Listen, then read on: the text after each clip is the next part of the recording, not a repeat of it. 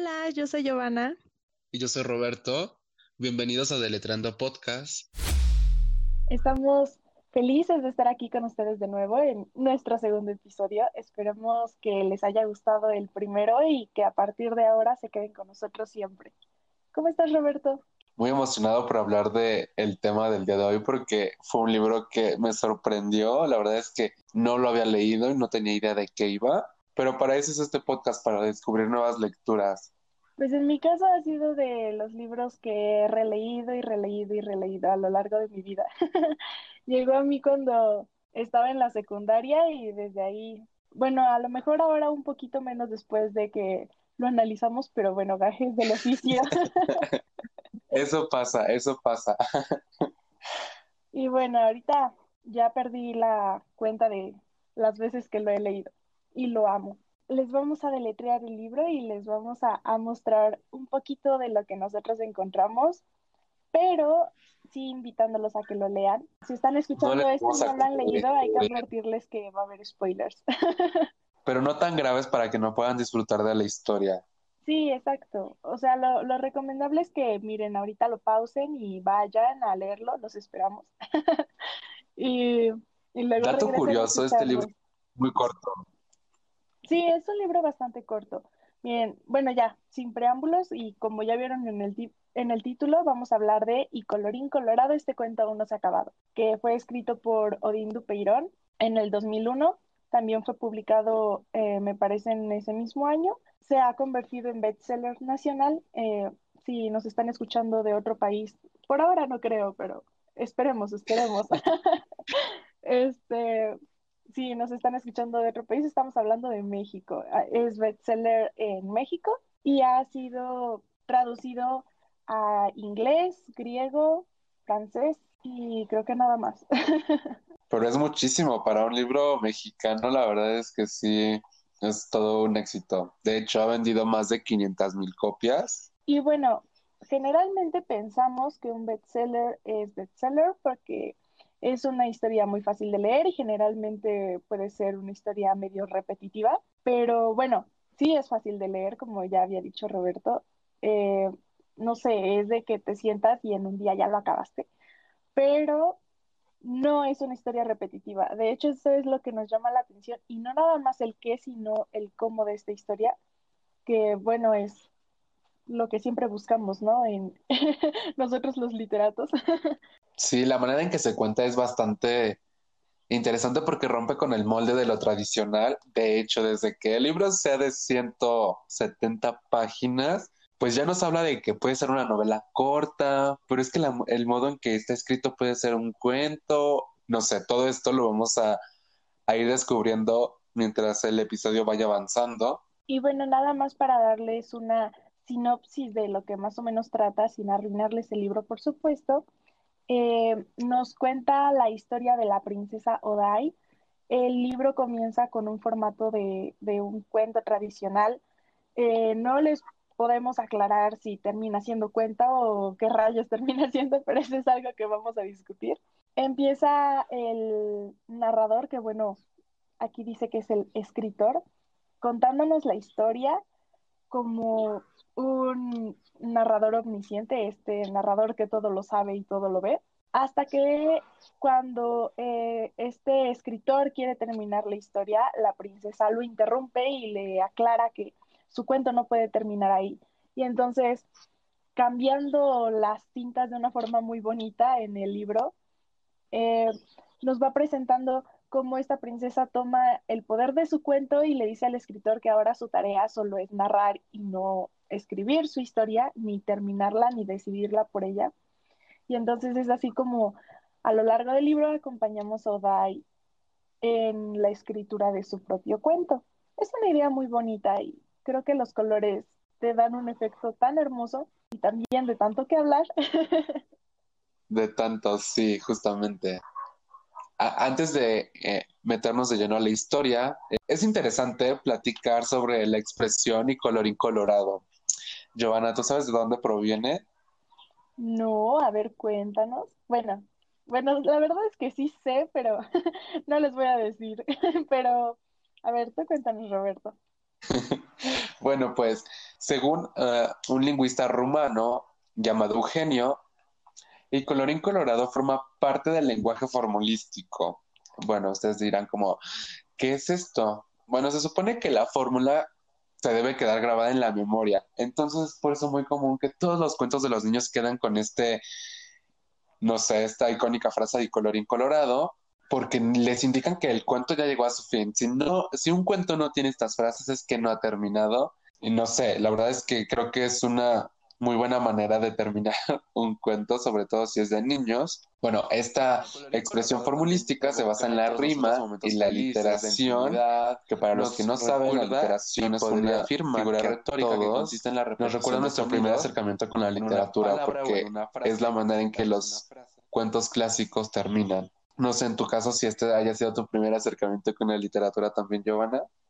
Sí, claro, es que los cuentos tienen este carácter, bueno, de hecho hasta se llegaron a diferenciar teóricamente de la novela por su carácter oral, supuestamente, pero bueno, ya con la, la el cuento moderno ya esto cambia totalmente, ya no es popular, pero sí tiene este carácter infantil y popular en un inicio y es así como llega a nosotros.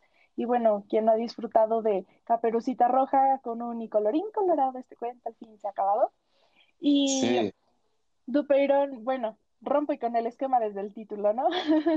sí, claro, es que los cuentos tienen este carácter, bueno, de hecho hasta se llegaron a diferenciar. Además, la gente suele decir que el cuento es infantil y le resta importancia, pero no hay que olvidar que el cuento es, es más antiguo.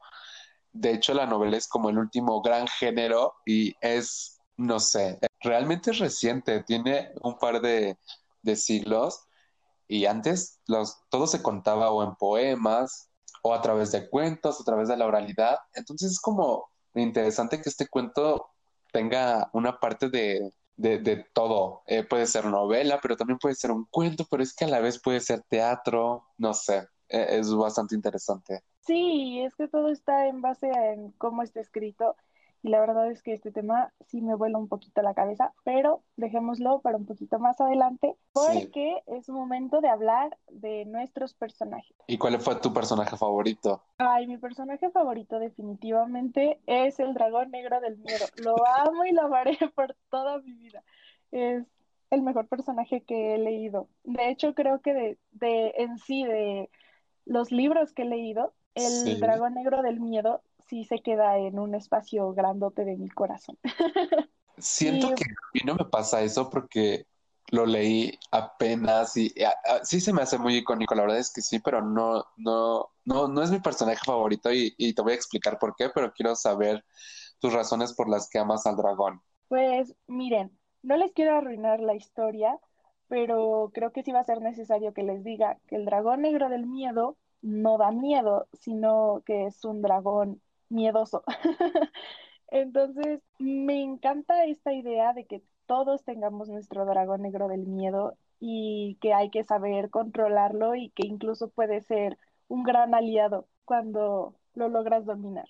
Entonces, creo que en sí el libro tiene un carácter muy universal a pesar de que el autor ha hablado muchas veces de que él no busca salvar el mundo o salvar tu vida con, con su libro, pero sí tiene un carácter bastante universal de los temas que, que va abordando y específicamente el personaje del dragón negro del miedo, creo que es entrañable por, por esta forma de, de abrazar un sentimiento que a todos nos pasa. No sé, a ver, cuéntame tú, Roberto, ¿por qué, por qué no, por qué no es tu personaje favorito y justifica tu respuesta. Ok, ah, primero que nada, si tienes razón en lo universal, de hecho este libro puede ser traducido a cualquier idioma y no perdería su sentido porque a solo hay una que otra palabra muy mexicana o mexicanismo le diríamos.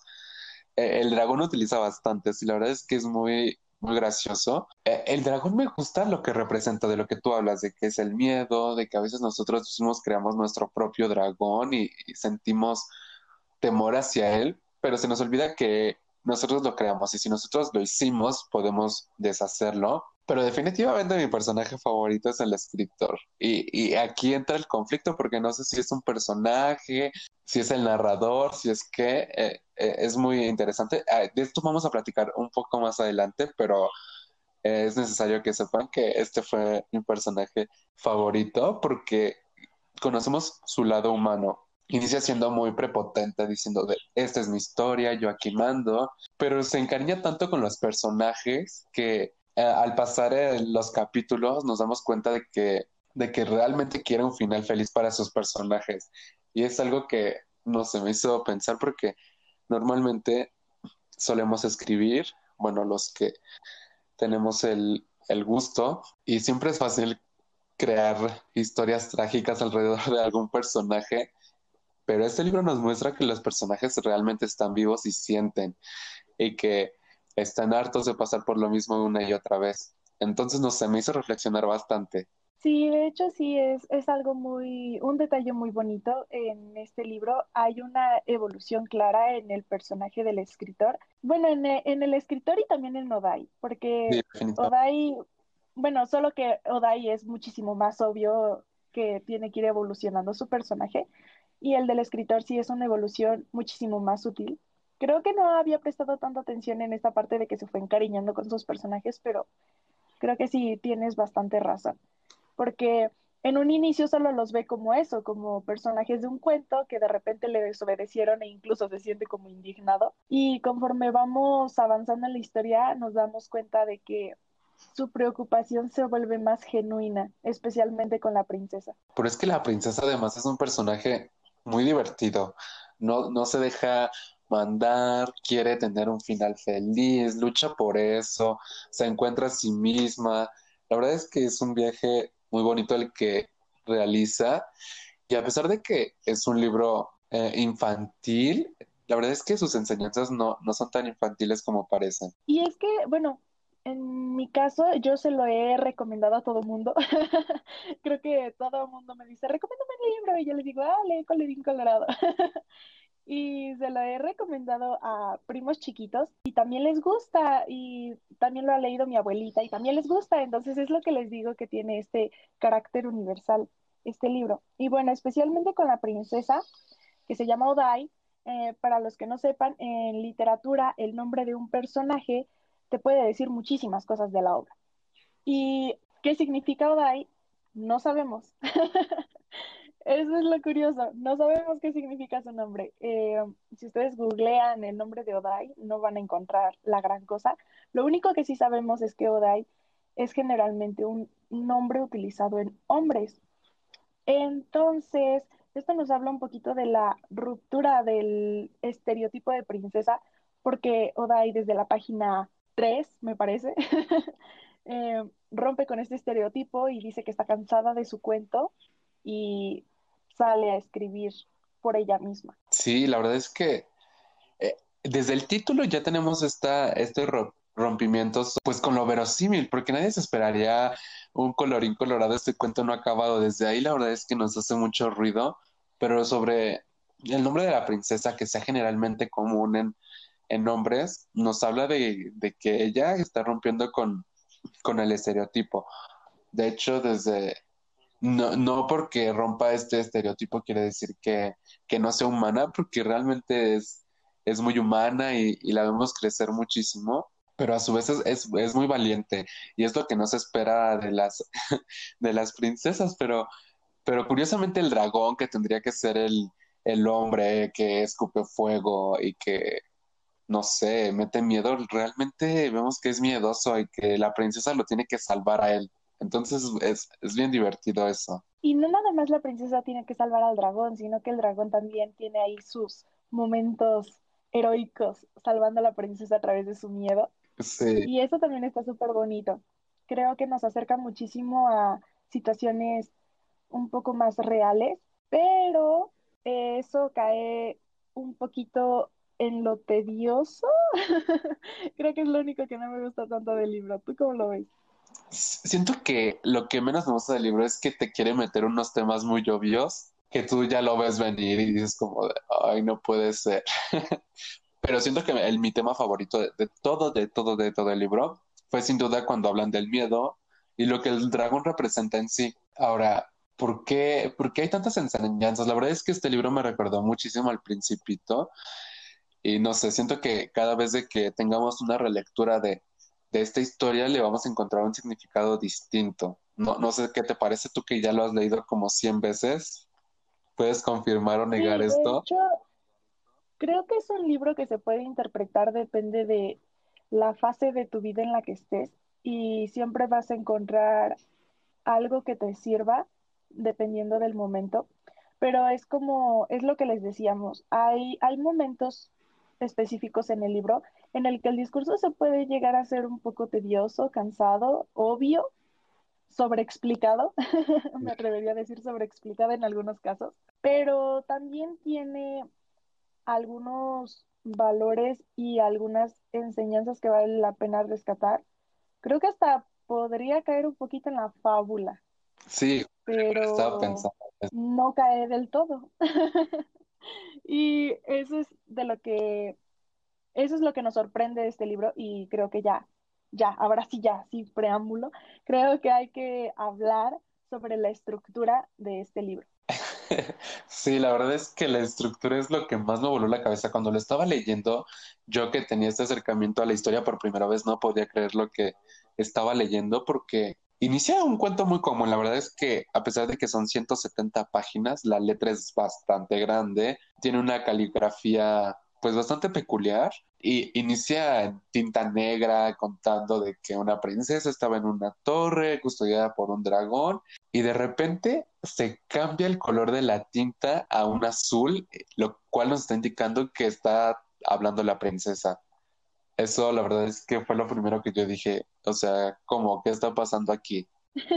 Y es que además la princesa no interrumpe de una forma amena, No, sino que comienza una eterna discusión con el escritor que, bueno, se mantiene a lo largo de la historia y como ya les explicamos, poco a poco empieza a haber un lazo afectivo más allá de, de ser solo escritor y personaje.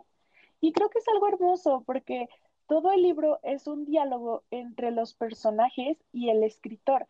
Y llega un momento en el que cuesta identificar si el escritor es un personaje más o se encuentra fuera de la historia. ¿Tú cómo lo ves? sí, es que es que es bien raro porque en partes está fuera de la historia, pero en otras partes está tan adentro que, que no tienes una idea. De hecho, no sé, me llama también mucho la atención que que no tenga la clásica forma de las novelas o de los cuentos cuando hablan que solemos poner una raya o un guion largo y él toma el turno, sino que esto está totalmente corrido y solamente se, di- se puede diferenciar un diálogo de otro por el tipo de color que, que utiliza. Además, curiosamente, el escritor, eh, cuando está dentro de la historia, siente lo que los personajes están sintiendo, pero algunas veces, curiosamente, no lo pueden ver los demás. Eh, es- eso es, eso está bien raro. Sí, es que, a ver, para quienes no lo han leído, hay párrafos en los que encontramos diálogos como de hasta cuatro personajes, solo diferenciados con los colores de la tinta. Entonces, se supone que, bueno, el escritor nos quiere resaltar que estamos leyendo un cuento, pero la verdad es que desde que la princesa rompe con el cuento tradicional, ya no sabemos a qué nos estamos enfrentando, Sí. porque también podría ser teatro, tomando en cuenta que todo el libro solo son diálogos y la narración es casi nula. O si acaso se narra a través del diálogo, pero no no tenemos elementos como en el cuento en el que el narrador nos va guiando por la historia, sino que como dice la princesa, esta vez el escritor solamente está narrando lo que supuestamente ve y a veces ni eso, Parece que porque muchas veces incluso se corrigen entre ellos y dicen, no, no, no, esto no está pasando, no, no, no, esto tampoco está pasando.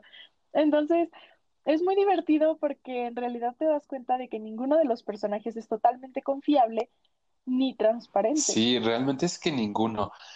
El, el escritor como tal, no sé, representa muchísimas cosas. Creo que el, no sé, el, el hecho específico donde se nota si está dentro de la historia o fuera de la historia es cuando están comiendo. Siento que ahí es, eh, es, es el momento ideal.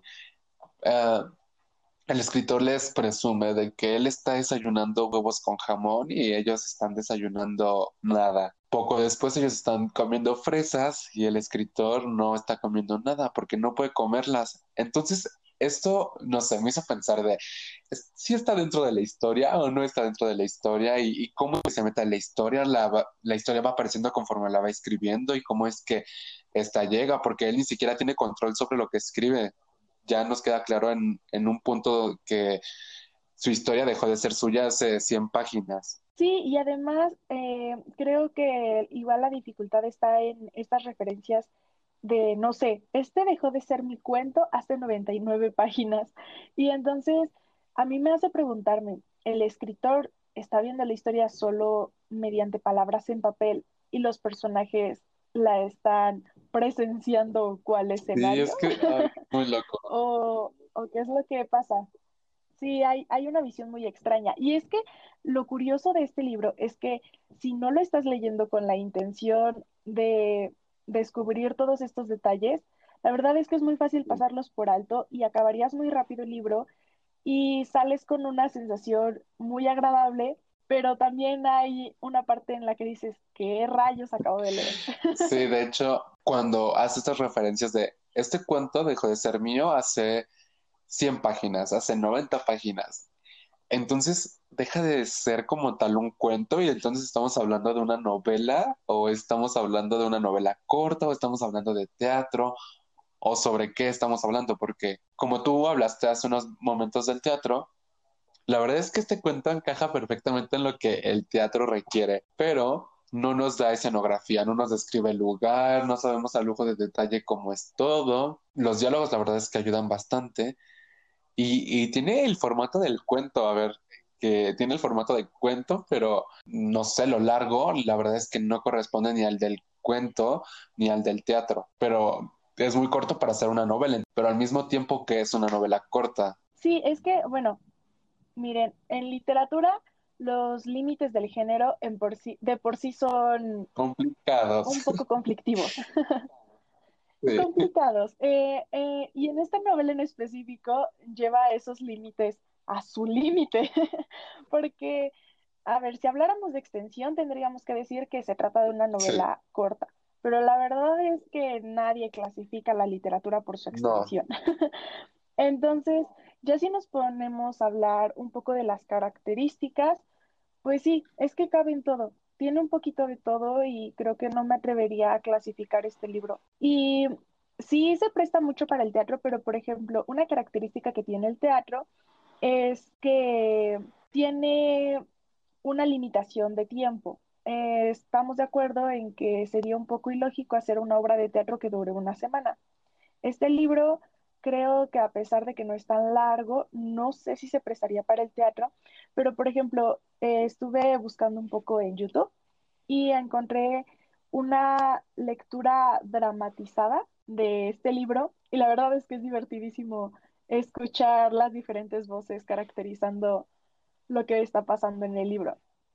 Aunque creo que sí se pierde un poquito esta parte de la discusión visual que que tienen a través de los totalmente es un libro visual. Pero es que sí, tiene de todo. Sí, es un libro muy visual y creo que los colores también te causan emociones específicas. Para aquellos que no saben, eh, en literatura igual decimos que un poema o un libro es visual cuando, cuando te causa algo el verlo, porque su forma no es común. Entonces, este, desde la caligrafía, que ya es bastante diferente, o sea, no es el típico Arial 12, los colores, o sea, la verdad es que los colores es muy representativos. Además, los personajes principales tienen su color, pero específico, así marcadísimo. La princesa toma el color azul, el dragón toma el color rojo y el escritor el negro. Y aparecen algunos personajes secundarios relevantes en la historia, algunos, otros la verdad es que podrían pasar sin pena ni gloria, pero todos ellos toman el color verde. Sí, exacto. Y bueno, volviendo un poquito a lo que hablabas del escritor, eh, tenemos una teoría. una, teoría aquí un poco loca, pero déjenos en los comentarios si nos estamos volando la mente o si ya sobreinterpretamos esto, pero creemos que el escritor podría señalar, podría, no, no estamos sí, aquí nada, la postura de de Dupeirón ante Dios, que, bueno, ustedes no están para saberlo ni yo para contarlo, pero Dupeirón ya ha declarado en algunas entrevistas que él no asegura la existencia de Dios, pero tampoco la niega. Y es que justamente este escritor, que aparentemente empieza siendo Dios, luego se le salen de la mano su creación misma. y es algo que Dupeirón ha hablado en sus entrevistas, precisamente esto de que si Dios existiera o no está haciendo bien su chamba porque muchas cosas en el mundo están mal o simplemente no le importamos lo suficiente para ayudarnos a arreglarlas. Entonces creo que esto es algo que el escritor va desarrollando a lo largo del Sí, totalmente. De hecho, curiosamente al inicio el escritor es, es bastante culero, la verdad. O sea, no le importan sus personajes, él solo quiere contar su historia. Curiosamente el escritor, como Dios es, no sé, yo creo que sí sería bastante obvio verlo en la novela una vez que te lo cuentan, pero por ti solo es, es, es difícil de descubrir. Sí, entonces fue aquí cuando mi mente hizo boom. y entonces dije, a ver, ¿qué personaje universalmente siempre lleva mayúscula al inicio, aunque no sea un nombre propio? Y la respuesta es Dios. Aclaremos que es el Dios católico. Y es que hay personas que lo escriben con mayúscula. Y Aclaremos que es el Dios católico y cristiano, porque los dioses griegos se representan con la D minúscula. Ah, sí, claro. Y además también depende de si eres creyente o no eres creyente. Dicen que hasta en eso se nota porque cuando eres creyente sueles escribirlo con mayúscula y cuando no empiezas a, a ponerle minúscula. Entonces, sí le damos mucho poder a un personaje cuando hacemos este tipo de cosas y el que el escritor sea el escritor, o sea, no, no sea cualquier escritor ahí, sino el escritor con E mayúscula. Sí, porque curiosamente, sí nos da un a él como el narrador, o sea, no se refieren a narrador con N mayúscula, es el narrador con N minúscula y él dice, a ver, no, yo soy, o sea, el señor escritor. Sí, exacto. Entonces hasta el escritor defiende su propio poderío que, bueno, como ya les dijimos, lo va perdiendo y se va volviendo más humano.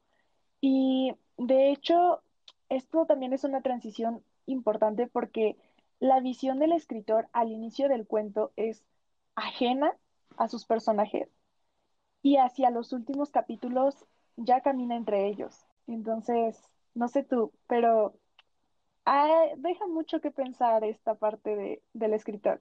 Es cierto que no es mi personaje favorito como en tu caso, pero es también es cierto que creo que es el personaje más desarrollado y más cuidado a lo largo sí, la verdad es que a mí sí me gustó mucho esta interpretación de escritor como Dios porque al inicio parece que es Dios, o sea, él dice esto es y los personajes van, dice, se va a a caer el muro, se cae el muro, pero poco a poco mientras él más libertad les va dando a sus personajes, vemos que su poder en realidad no es tan grande. Sí, y luego, a ver, tenemos también una otro personaje que no hemos mencionado hasta ahorita, pero que también trae un papel importante en la historia, que es el celador Bonsai.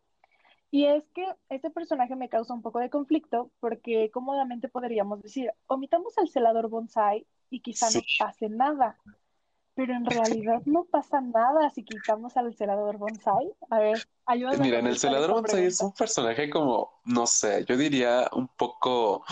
La verdad es que es molesto porque en todas las intervenciones que tiene a lo largo de la historia siempre dice lo mismo. O sea, realmente cambia una que otra palabrita que ustedes ya se darán cuenta. Pero en realidad su, su diálogo es el mismo una y otra vez. Pero lo curioso en su diálogo es que básicamente él dice que él sabe todo de todo y, tiene, tiene algo para cada momento del cuento, muy específico, muy, muy puntual. Yo le dije a Joana de, me llama la atención que su nombre inicie con mayúsculas siempre. y ya sé que es una tontería, pero esto de verdad en literatura sí es súper importante, porque debe de haber un porqué es en mayúscula. Es un nombre propio, pero al mismo tiempo la palabra no es un nombre propio como tal. Entonces, no sé, Giovanna, a ver, ¿qué opinas? De hecho, él en, en una ocasión le dicen como de, tú sabes todo, y él dice, sí, yo sé todo. Y cosa controversial porque si el escritor es el que está escribiendo el libro porque él no sabe lo que va a pasar, él no sabe qué hay afuera. No sé, eh, por eso creemos que el celador bonsai tiene un tipo de, no sé, es un personaje clave a pesar de que está disfrazado como un personaje secundario. Y es que además el celador bonsai parece saber todo lo que nosotros no sabemos como lectores y que ni siquiera el escritor sabe. Y parece ser que todo lo que está pasando ya estaba predestinado. Entonces, es una cosa algo extraña, pero ya investigando un poquito al autor, creo que el libro refleja muchísimo de su filosofía de vida, de la que no se cansa hablar oyendo Peirón en todas sus entrevistas, que es precisamente que nunca tenemos el control de todo y que nunca vamos a saber lo que va a pasar. Y bueno, creo que lo refleja muy bien en su libro.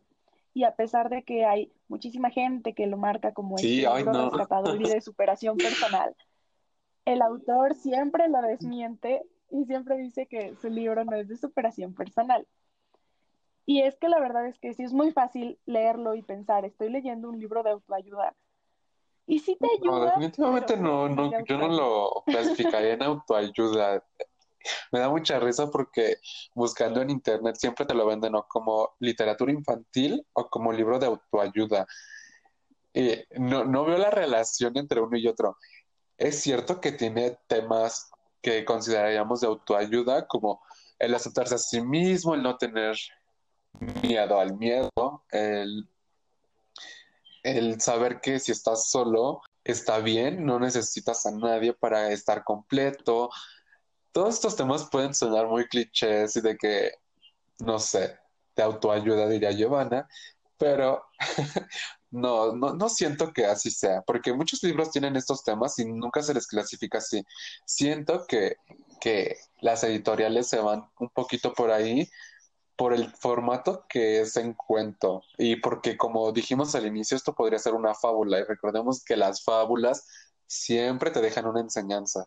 Y es que además hasta el libro hace una autocrítica a sí mismo cuando hay una parte en la que la princesa misma dice, quizá vas a sonar a panfleto de autoayuda, pero tengo el aire y tengo el sol y tengo el no sé qué y se echa ahí su discurso bien cursi, pero el libro, el libro mismo se burla de sí mismo y creo que es algo muy divertido porque te da esta sensación de que te puedes reír de cualquier situación en tu vida y está bien.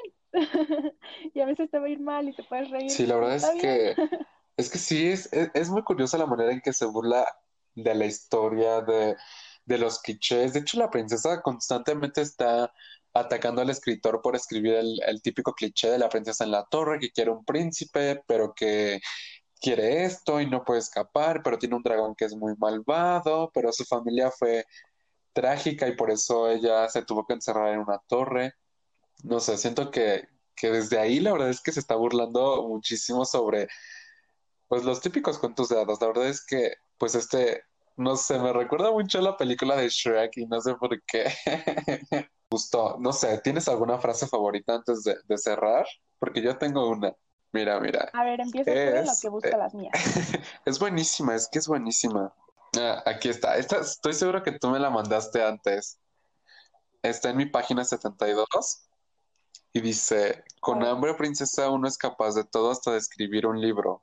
Es ah, sí, eso también es de mis favoritas. Esta parte de que, y es que está haciendo una crítica también a todos estos escritores que dejan de escribir por pasión al arte, sino más bien por dinero. con hambre princesa somos capaces. Además, eh, hay una constante burla con el escritor. Le dicen, bueno, tú eres escritor, cuéntanos un cuento. Y él dice, no, pero no he escrito ninguno, estoy escribiendo este. Y ellos dicen como de, ¿cómo? O sea, eres escritor, pero no has escrito ningún cuento. Y e, es muy curioso porque sí pasa, sí pasa que, que, porque tú dices que eres escritor, ya quieren que, que seas un, un bestseller y que tengas miles de ventas, pero pues la realidad es que no necesitas ni siquiera ser publicado para considerarte a ti mismo escritor. Y es que además también nos cuenta un poquito de, del escritor persona, no del escritor personaje, porque Dupeirón, de hecho, y curiosamente aquí para, para quienes nos estén escuchando, Dupeirón no tiene una formación de escritor, sino que le estudió actuación y generalmente las obras que escribe son obras de teatro. Y creo que, bueno, claramente notamos su teatricidad en su novelo, cuenta, cuento o lo que sea que haya escrito. Pero bueno, a ver, otra de mis frases que me gusta mucho es algo que dice, nadie nunca dijo que vivir fuera fácil, princesa, pero una vez que le agarras el modo es demasiado divertido como para no hacerlo. Y bueno, así como La verdad es que sí tiene muchísimas frases así. y no sé, la verdad se disfruta bastante. Yo creo que, que sí se disfruta a pesar de que ya lo compren en la sección de literatura infantil y juvenil o en la, sección de autoayuda, no se van a arrepentir porque sí es, es, es una joya. Y además no es muy común que libros mexicanos, específicamente de literatura infantil y juvenil, tengan un éxito así. Y este, la verdad es que se lo merece porque es único en su especie. La verdad, yo nunca he leído nada así. Sí, es de estas joyitas que podemos encontrar entre lo más vendido y se los recomendamos ampliamente. Entonces, lo compren. De que vayan, lo busquen y se sienten a leer un rato y se maravillen con esta, con esta joyita que estoy segura de que hasta el lector que casi no lee. Yo les aseguro que no se tardan ni siquiera, no sé, tres horas. O sea, de verdad que yo me tardé muy poco leyéndolo, es, es muy rápido. Les comento que la letra es bastante grande, los personajes son entrañables y se van a divertir muchísimo. Sí, van a ver que no se van a arrepentir. Y por favor, déjenos en los comentarios si ya lo leyeron o si lo van a leer o cuando lo lean, cuéntenos qué les pareció. Eh, bueno, creo que por hoy es todo. Ah, les queremos recordar que en la descripción de este podcast les estamos dejando las fuentes de donde sacamos todo esto, porque no, amigos, no estamos sacando y no se espanten a leer las diferencias entre cuento, novela y teatro, de verdad. no es tan complicado. Sí, entonces para quien le interese, les dejamos nuestras fuentes. Y no se olviden de seguirnos en nuestra página de Instagram, porque ahí vamos a estar poniendo como nuestro, de qué se va a tratar nuestro próximo episodio. No sé, esperen un, un episodio bastante bonito próximamente. Bueno, amigos, los esperamos dentro de 15 días y perdón por el spot informativo. Sí, la verdad es que es bastante grande, pero muchas gracias por escucharnos. Colorín colorado, este episodio se ha acabado.